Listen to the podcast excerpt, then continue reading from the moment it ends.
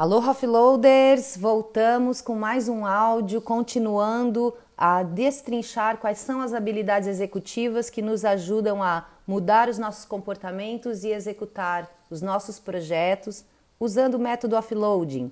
Hoje nós vamos falar da habilidade gestão do uso do tempo.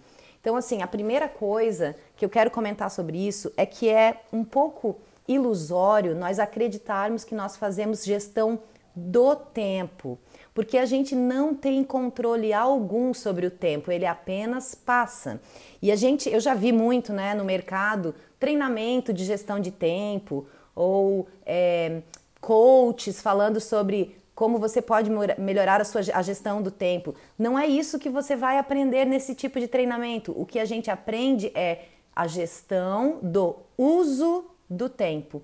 Como usar o tempo melhor. O projeto Offloading está todo baseado nessa questão do uso do tempo. É aquela questão de a gente saber qual a nossa agenda fixa, quais são as nossas janelas de tempo disponíveis e a gente preencher essas janelas com atividades que nós colocamos na nossa lista mestra da maneira que a gente possa priorizar o que é mais importante, priorizar o que queremos, não só o que precisamos fazer, não deixar nada de lado. Então é bem uma questão de usar o tempo disponível, porque controlar o tempo nós não temos como. O tempo só passa. Então vamos ver, vamos falar sobre essa habilidade, tá? A gestão do uso do tempo é a capacidade que a gente tem para estimar quantidades de tempo para realizar as nossas tarefas, os nossos afazeres e bem como alocar esse tempo e manter-nos dentro dos prazos. Então vocês estão vendo que é uma questão de uso do tempo, é saber quantificar quanto tempo leva cada coisa, depois colocar isso para dentro de uma agenda e depois conseguir cumprir o prazo. Envolve também perceber que o tempo é importante, porque às vezes tem uma síndrome, né, que é aquela síndrome do eu tenho o dia todo, eu tenho a semana toda, eu tenho o mês todo.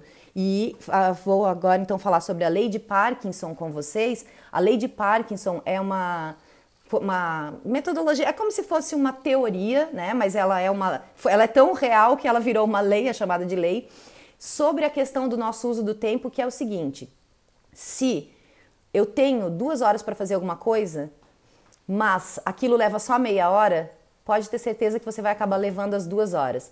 Então a lei fala: uma tarefa se expande tanto quanto há de tempo disponível para fazê-la. Por isso que é super importante a gente fazer estimativas realistas. E aí eu já falei para vocês lá no planejamento, na habilidade de planejamento, de usar a estimativa de três pontos para você ter uma média ponderada do que é a sua visão otimista, pessimista e mais provável.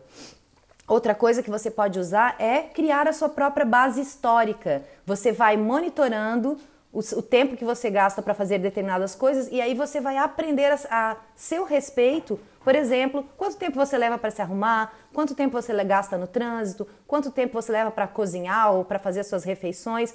E isso na vida pessoal. E depois você pode fazer isso também na sua vida profissional. Quanto tempo eu levo para fazer um relatório? Quanto tempo por semana eu gasto em reuniões? Isso tudo é conhecimento de base histórica para quando a gente vai fazer os agendamentos, a gente usar porque isso vai trazer aquilo mais para a nossa agenda para mais próximo da realidade. Nós não vamos nos frustrar com expectativas infundadas, porque simplesmente achamos que temos tempo para tudo ou que não temos tempo para nada. As duas coisas são ruins, né? São negativas.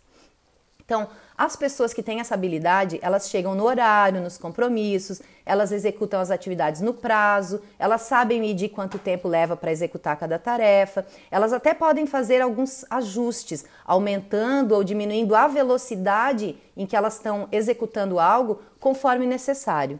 Então, essa pessoa que tem essa habilidade desenvolvida tem essa facilidade, né? Algumas pessoas já têm essa facilidade nata, mas tem gente que precisa desenvolver então, e, e, é uma das que é bem mais fácil de desenvolver porque existem diversas, diversas técnicas para isso, tá? E quem tem essa fraqueza, rotineiramente subestima o tempo necessário para completar tarefas. Então, acredita que sempre tem um pouco mais de prazo para completar as atividades. E aí tende a terminar as tarefas no último minuto e ou então está sempre justificando por que está atrasado, tá?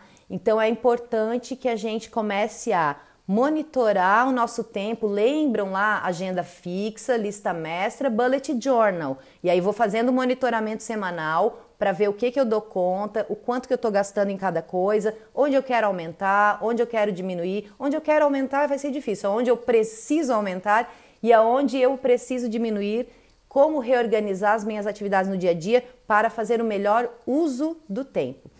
Amanhã nós vamos voltar com um pouquinho mais sobre esse assunto, porque tem muitas técnicas envolvidas, para ver como é que a gente pode ainda evoluir mais nessa questão. Abraço!